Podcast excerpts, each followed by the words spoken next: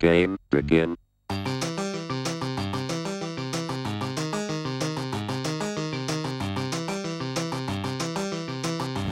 El Backwards Compatibility es el futuro de Nintendo.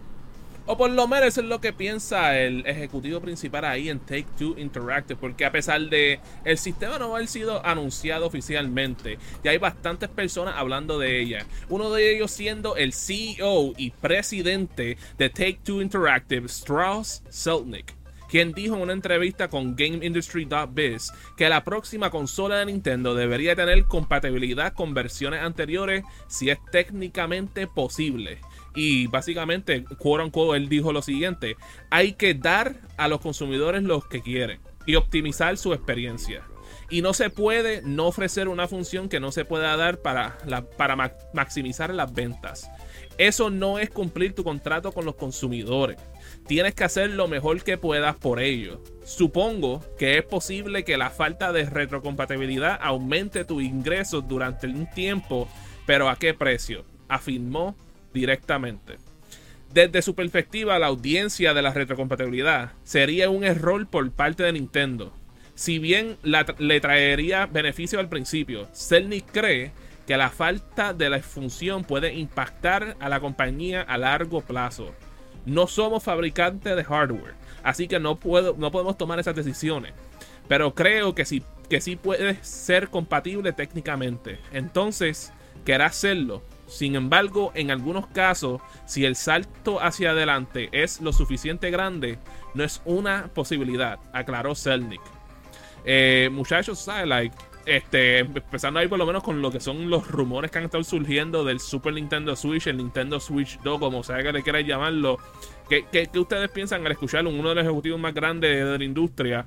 Básicamente decir que al decirle a Nintendo que tienes que ser retrocompatible con tu próximo sistema. ¿Qué piensan con eso? Tiene sentido porque mira que muchos videojuegos de Nintendo se han perdido por el hecho de que no son retrocompatibles. En lo que Aún falta, eh, tenemos Nintendo Switch Online que está chévere, pero muchos de esos videojuegos no están accesibles de forma este, legal.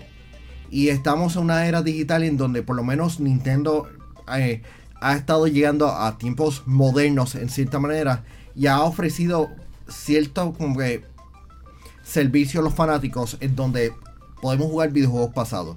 Ahora, de una generación a otra, hay un montón de juegazos como este eh, Tears of the Kingdom, eh, Super Mario Odyssey, que serían genial tenerlos. Porque mira que una de las cosas más difíciles del brinco de una generación a otra es los videojuegos. Porque este, mira el PlayStation 5 y el Xbox Series. ¿Cuántos videojuegos viejos hemos visto en los por lo menos en los primeros meses? Ahora es que estamos viendo videojuegos nuevos lanzar. Así que la retrocompatibilidad ofrece una solución.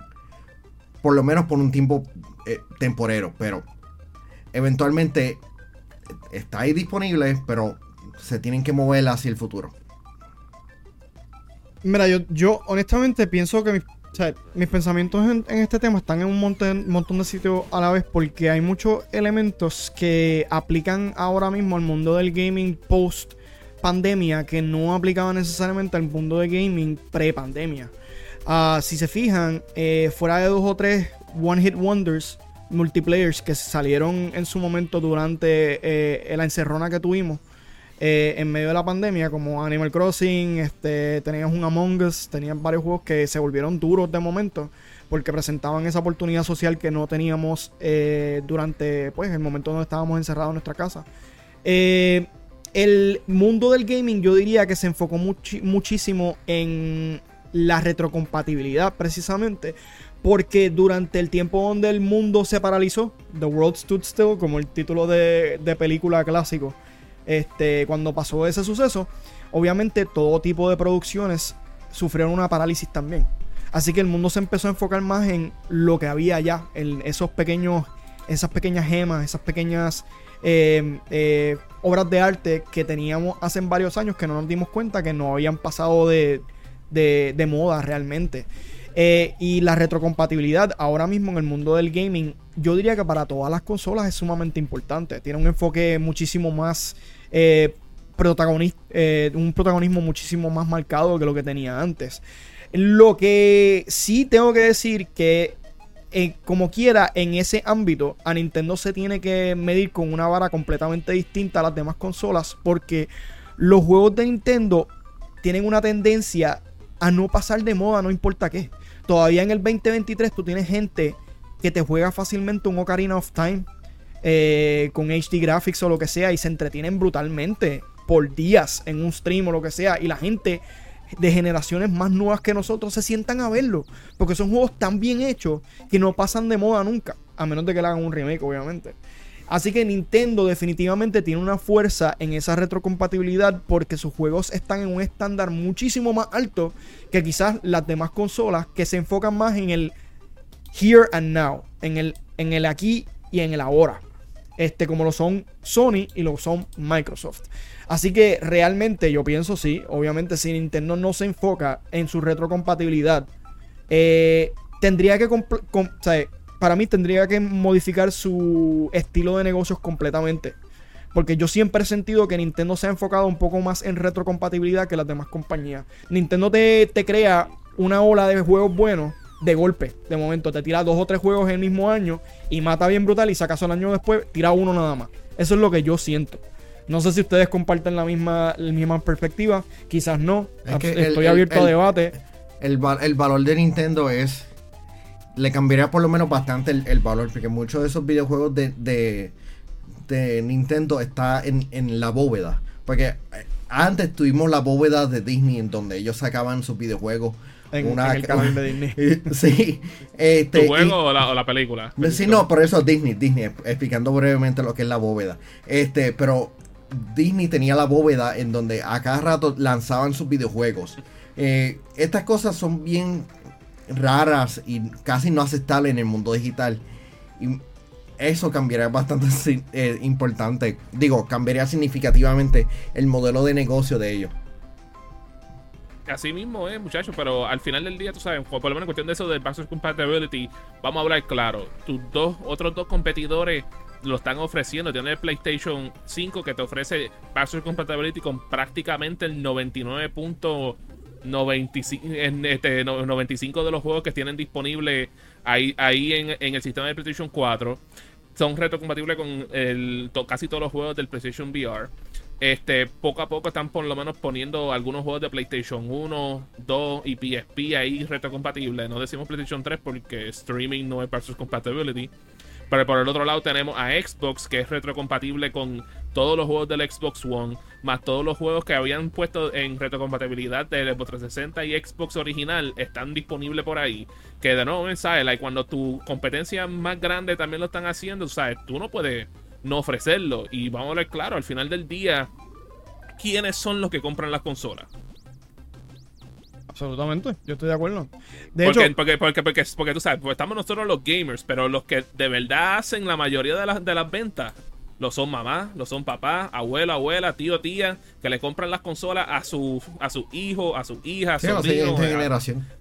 Eh, por, por generación. Y cuando tú eres, cuando tú ves las cosas pensando por el lado de como un padre, que yo no soy, yo no soy uno, pero yo sé cómo piensan, que ellos, que ellos van a comprarte, van a comprarte lo que funciona con lo que ellos ya invirtieron en su hijo.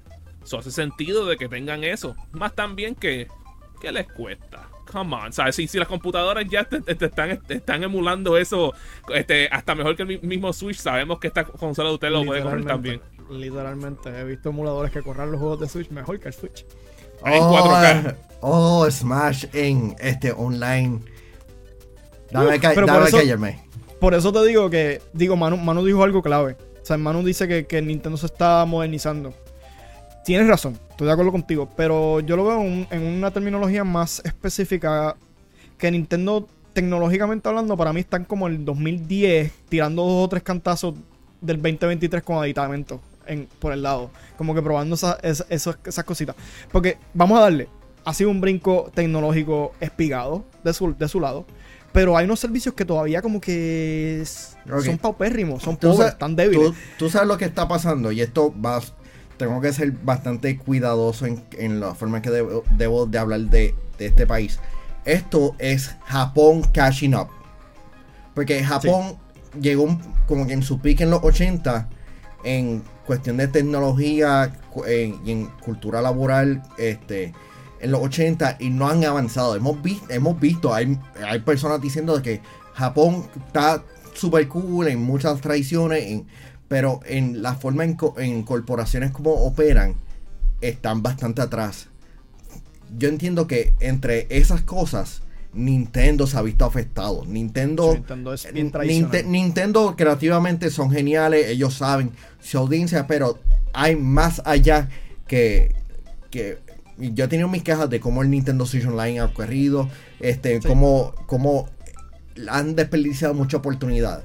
Pero a, ver si por lo menos ellos hacen catch up al resto de, de otras corporaciones a nivel mundial. Porque dime uno que cuando tuviste el Steam Deck, lo tuviste en la mano, tuviste como que contra, esto estaría súper genial. Sí mismo es, muchachos, tú sabes, llega un punto que sí, es bueno quedarnos con el pasado, pero hay momentos que tenemos que modernizarnos, ponernos al día. ¿Y qué mejor manera de ponernos al día con el auspiciador del programa de hoy? Claro, la red más poderosa. El Claro Gaming Championship 2023 lleva dando candela todo este verano y ya estamos en las fases finales del torneo, ya que este 12 de agosto estaremos yendo a Plaza Palma Real en Humacao y después en agosto 19 será el último torneo antes de la gran final, lo cual será en agosto 19 en el Centro de Atención al Cliente en Mayagüez.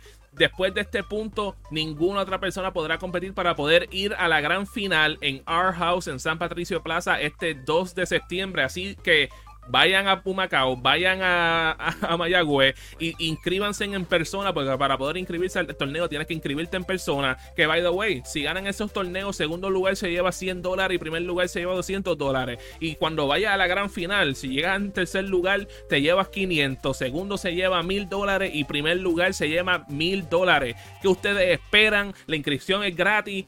Vayan a Claro, inscríbanse y pónganse a jugar. Mira, pero para que ustedes sepan cuán atrás está la cultura tecnológica de las generaciones de antaño en Japón. eh, hay altos gerenciales en compañías de Japón que solamente reciben sus comunicaciones por fax en el 2023. Ujú.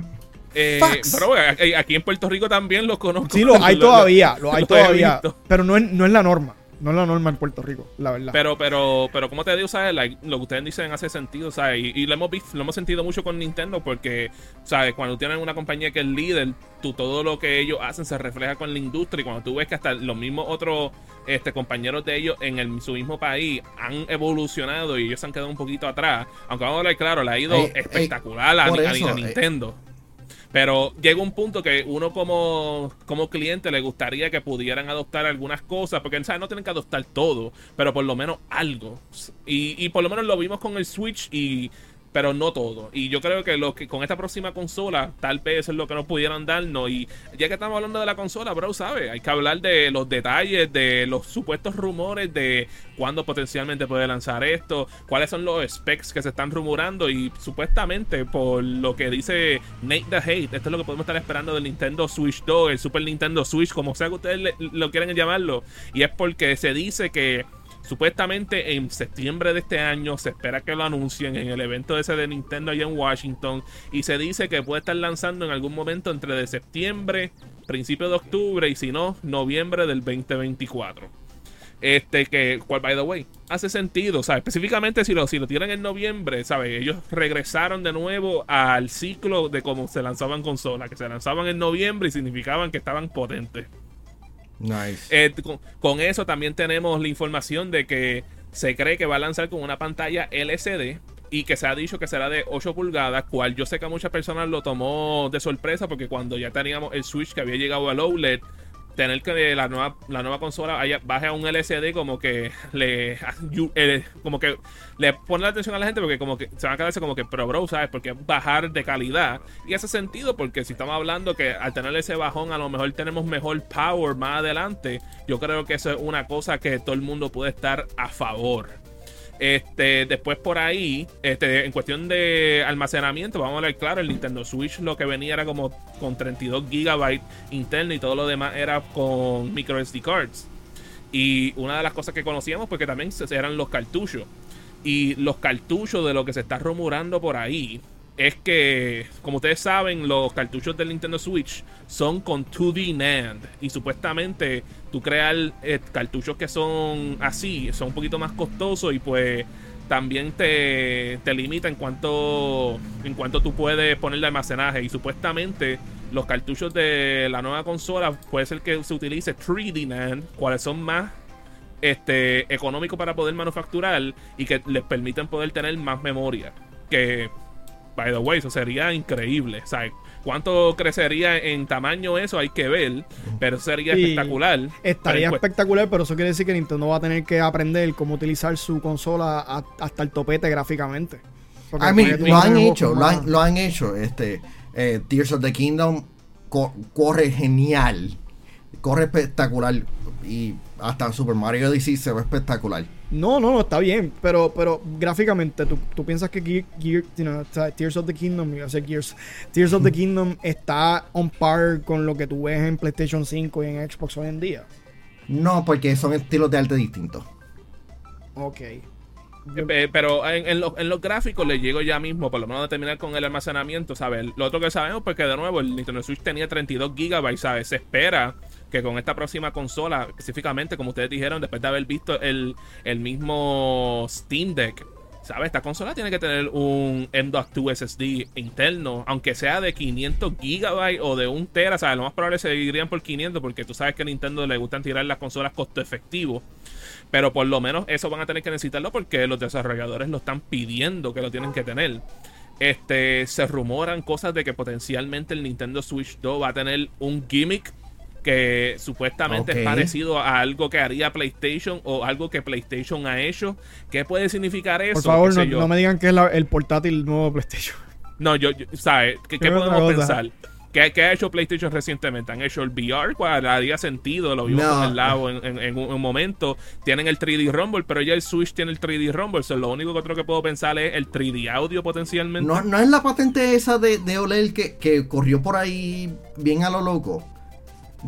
Eh, uno nunca sabe. Lo único otro que yo puedo pensar es pues tener algo que bregue con una cámara, que sabes, como el PlayStation Eye o Microsoft con el Kinect.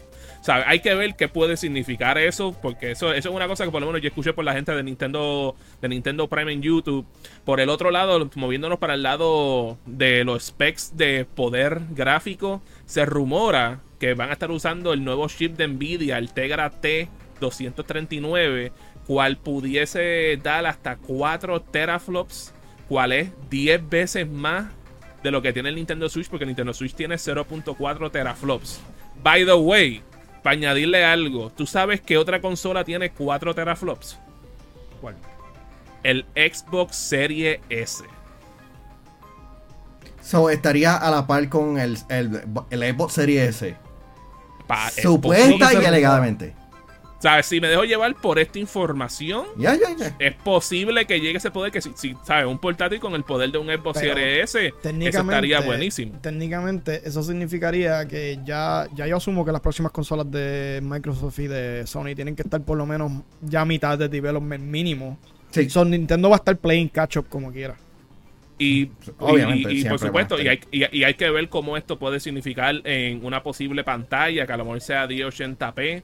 Que yo espero que sea, aunque sea 1080p, 60 frames por segundo. Pero después nos movemos ahí y supuestamente el procesador que va a tener esta consola va a ser un ARM processor A78 que va a ser de 8 cores, cual eso es lo que por lo menos mínimo tiene esta una computadora decente hoy en día. Supuestamente estos procesadores pueden llegar en las tablets a 3.3 GHz que eso es un buen clock speed. La pregunta es si pueden lograr llegar hasta ese número en específico, porque vamos a hablar claro, este nunca lo usan al límite.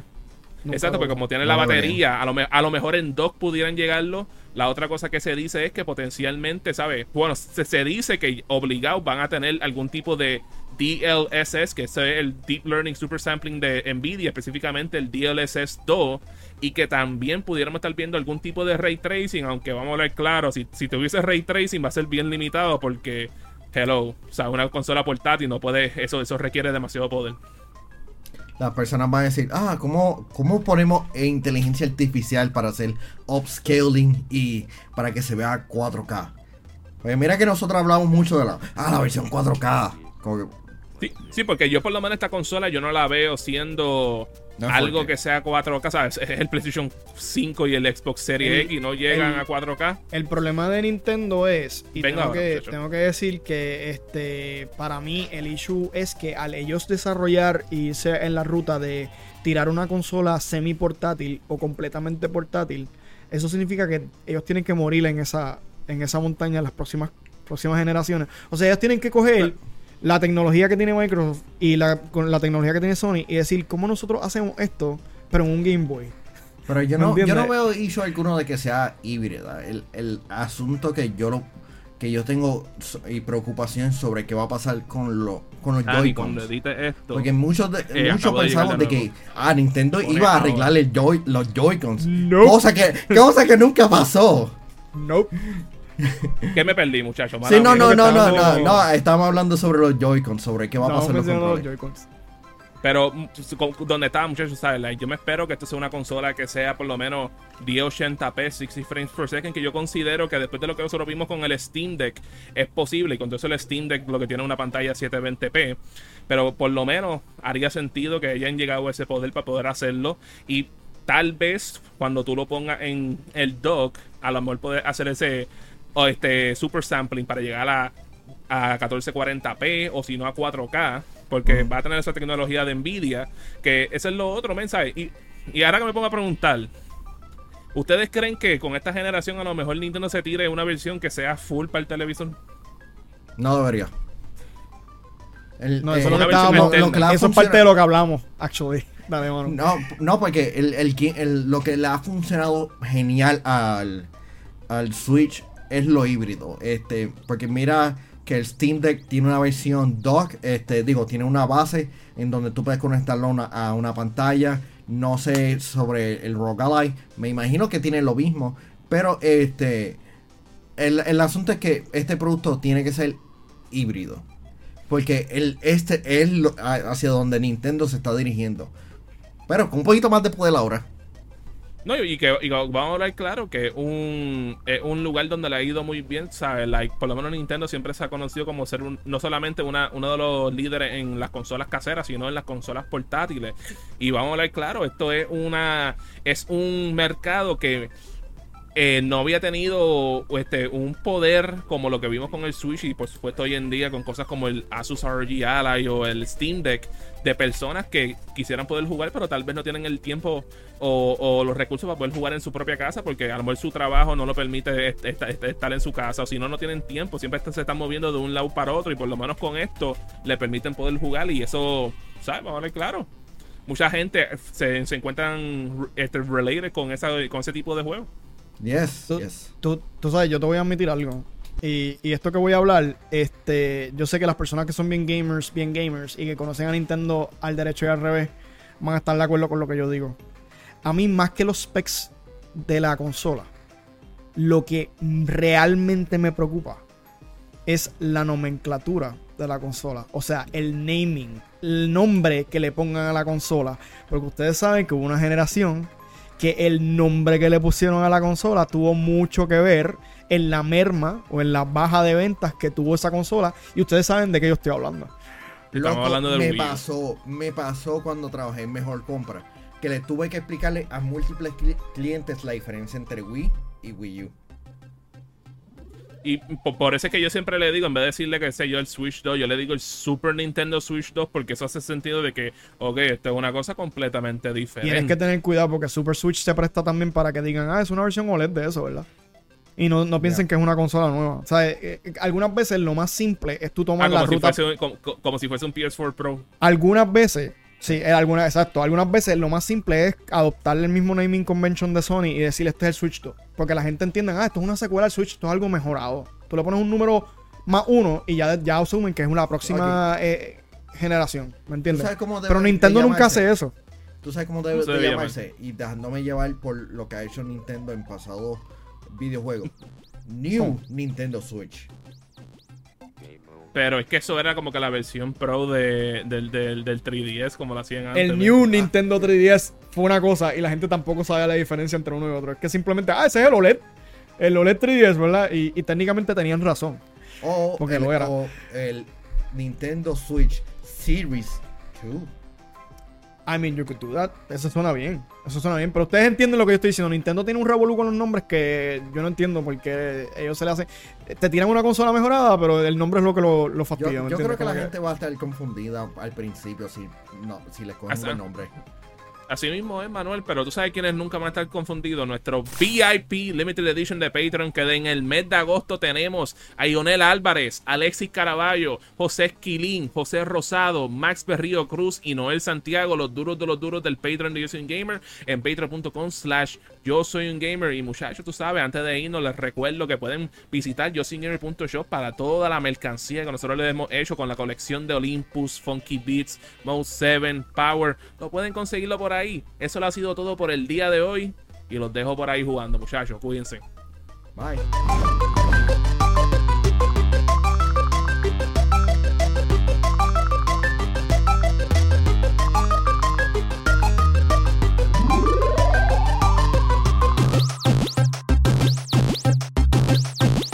Game over.